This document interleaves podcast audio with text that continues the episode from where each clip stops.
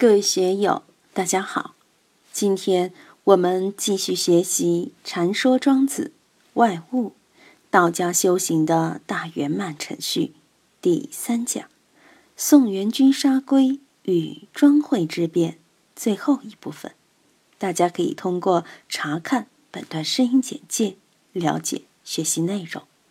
让我们一起来听听冯学成老师的解读。夫尊古而卑今，学者之流也。且以奚伪士之流观今之事，夫孰能不剥？为智人乃能游于世而不辟，顺人而不失己，必教不学，诚意不比。儒家学说讲究尊古而卑今。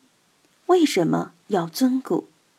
三皇五帝尧舜之事，尊尧舜，尊汤武，尊文王周公。现在礼崩乐坏，这样不好，那样不好，一感叹就是人心不古，世风日下。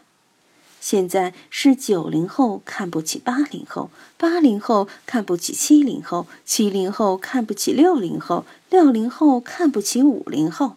哎呀，你们都过时了，好像永远都是一代不如一代，只有自己最好。以前是尊古卑今，现在是尊今卑古。学者之流，孔夫子、儒家学派的的确是这样的，尊古而卑今。而秦始皇下了一道命令，焚书坑儒，凡是尊古而非今者，杀。三皇五帝都没有我牛，我是始皇帝。你三皇是三皇，五帝是五帝，你们是皇而不帝，帝而不皇。我是皇帝，全部兼而备之。我是老大，三皇五帝都是我的小伙计，所以是今而非古。在秦始皇以前，都是是古而非今，尊古而卑今。学者之流的确是这样，但是且以西为氏之流观今之事，夫孰能不波？西为氏还在伏羲氏之前，也在燧人氏、有巢氏之前。什么叫有巢氏？就是会搭窝建房了。什么叫燧人氏？发明钻木取火的。《道德经》用昔夷微。三个字描述大道之象或大道之初，庄子拿过来把字略作调整，杜撰出一个西尾氏。那个时候是最原始的时候，可能刚从猴子变成人。以那个时候的观点来看，现在，夫孰能不波？什么叫波？我们看见波浪起伏，浪头有高有低。有上有下，有起有落。如果原始社会的老百姓来看我们现代的生活，他会怎么想呢？这个很好理解。我们到动物园去，看见关着的猴子、大猩猩、黑猩猩，我们看见他们手舞足蹈的，这样那样的，他们看见我们，心里又怎么样呢？心里有没有波？有没有起伏？没有起伏啊。前几天把大熊猫从四川运到澳门，它好像走到哪里都一样，只要有竹子吃，有鸡蛋吃，有蛋糕吃，在哪儿都无所谓，只要天气不太热就行了。它心里面没有波澜，但是人呢，波澜汹涌啊！汹涌从哪里来？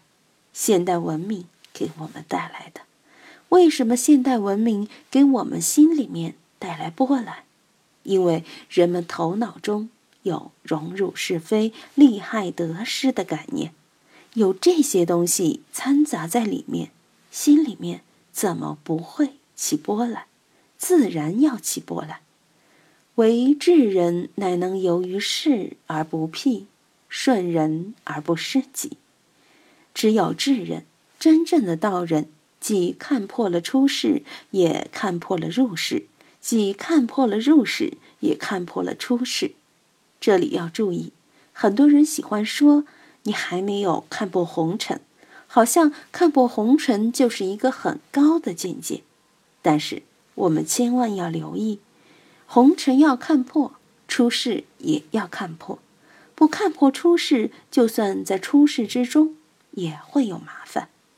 庄子这里就很高明，为智人乃能游于世而不辟。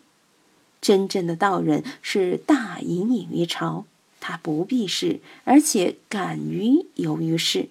他的行为并不乖僻，没有偏激的地方，不是前面所批评的流遁之志、决绝之心。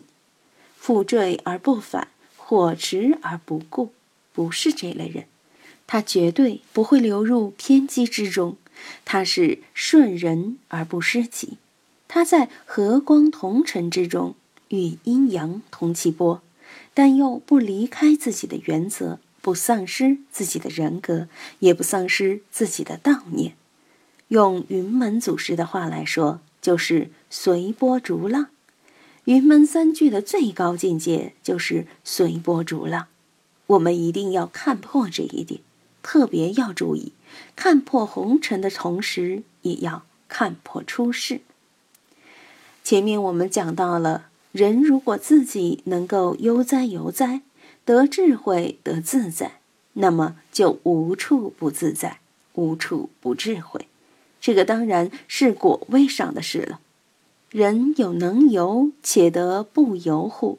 我们都要追求这样的境界，使我们在生活、工作里面，在任何环境里面，不论顺境逆境，不论得意失意，不论身体健康或者身患疾病，都能够达到一种逍遥自在的状态。如果达不到，都处于人而不得由的尴尬中，就会很麻烦。或许还要患抑郁症。香港大明星张国荣，亿万富翁，粉丝上亿，追他的人那么多，但还是不痛快，自杀了。